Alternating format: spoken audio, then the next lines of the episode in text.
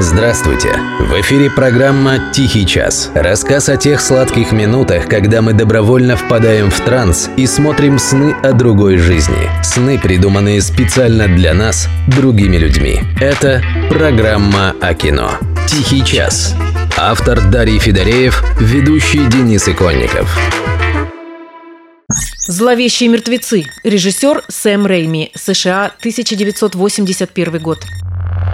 Как-то один отель выставил на аукцион надкусанную Майклом Джексоном печеньку. Ушла она с молотка за сумму около 30, что ли, тысяч долларов. Такая непосредственность людей умиляет. Майкл, конечно, величина, но мало ли печенек он покусал. Бывают фанаты и покруче. Например, в штате Теннесси они разобрали на сувениры целый дом. Не сильно большой, но все-таки места в нем было достаточно, чтобы порубить в капусту четверых человек. Тот самый дом, где герой Брюса Кэмпбелла в одиночку сразился со зловещими мертвецами. Это тебе не мелочь по карманам тырить. Среди классики зловещие мертвецы самые, если можно так выразиться, классические. Поспорить с ними за роль основателя современного жанра ужасов могут разве что кошмары на улице Вязов, но других конкурентов уж точно не существует. Это фильм из тех, что запросто могли бы не появиться на свет, а появившись пройти незамеченными. Однако энергии у режиссера Сэма Рэйми хватило, чтобы не допустить такого развития событий. Тем более, что и будущий главный герой Брюс Кэмпбелл был его абсолютным единомышленником. Познакомились они на какой-то вечеринке, причем сами уже не помнят на какой именно. Зато с удовольствием удовольствием рассказывают, как за пять минут выяснили, что думали об одном и том же. Оба безумно любили кино, и оба рвались в бой. Ну а поскольку денег не было ни у одного, ни у второго, пришлось заняться коммерческим видео и рекламой. Опыт, кстати, бесследно не прошел, как стало ясно в третьей части «Мертвецов». Значит так, вы, первобытное дурачье. Слушаем внимательно. Видали?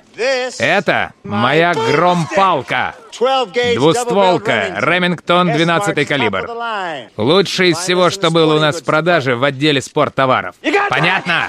Да, да. Понятно, понятно. Да, сэр. Так вот, клянусь, пусть кто из вас, приматов, тронет меня хоть пальцем. Хотелось бы посмотреть другие рекламные поделки будущего короля киноужасов Сэма Рэйми, но по порядку. Чтобы найти деньги на фильм о восставших мертвецах, Рэйми и Кэмпбелл сняли по тому же сценарию короткометражку, с которой начали выносить мозг потенциальным инвесторам. Странные молодые люди со странным сценарием, где речь шла о килотоннах внутренностей, инвесторов, прямо скажем, не вдохновляли. Как вспоминает Рэйми, их нередко выставляли за порог, но все-таки некоторых капиталистов им удалось задолбать, и пару сотен тысяч долларов они наскребли. Деньги даже по тем временам небольшие, поэтому реквизит делали на коленке, а в качестве декорации использовали самый настоящий лесной дом-сторожку, который впоследствии фанаты и разобрали на сувениры.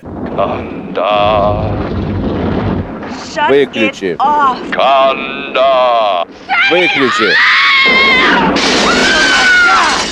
Сожалению для режиссера, деньги закончились уже в середине процесса. Поэтому актеры, кроме Кэмпбелла, разъехались по домам. Чтобы выкрутиться из положения, пришлось срочно переделывать сценарий. И вместо целых актеров во второй половине фильма остались только их ноги до руки. Порубленные и попиленные, естественно. Вот так нехватка средств повысила кровавость фильма. Впрочем, и об этом надо было сказать с самого начала, фильм задумывался отнюдь не ужасами, а черной комедией, пародией с нарочито зашкаливающими реками крови и кишков и дурацким хихиканьем мертвецов. Мы тебя поймаем, тебе от нас не уйти.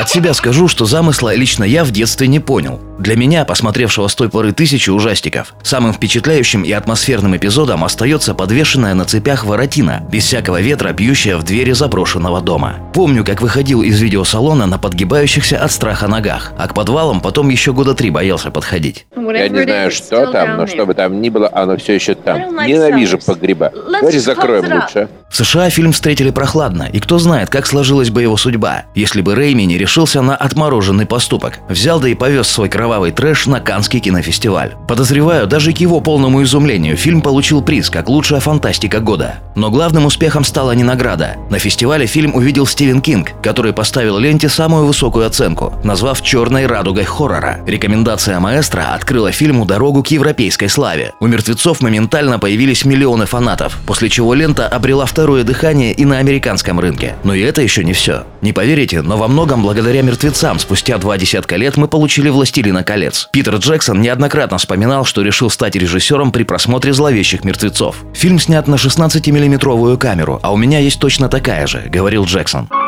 Я так могу.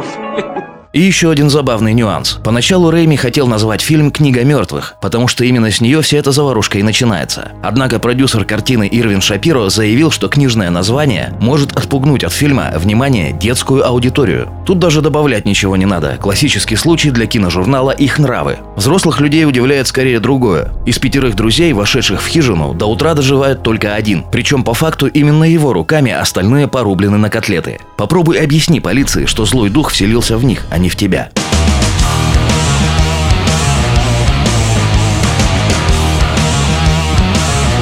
Nowhere to run, nowhere to hide. Wondering.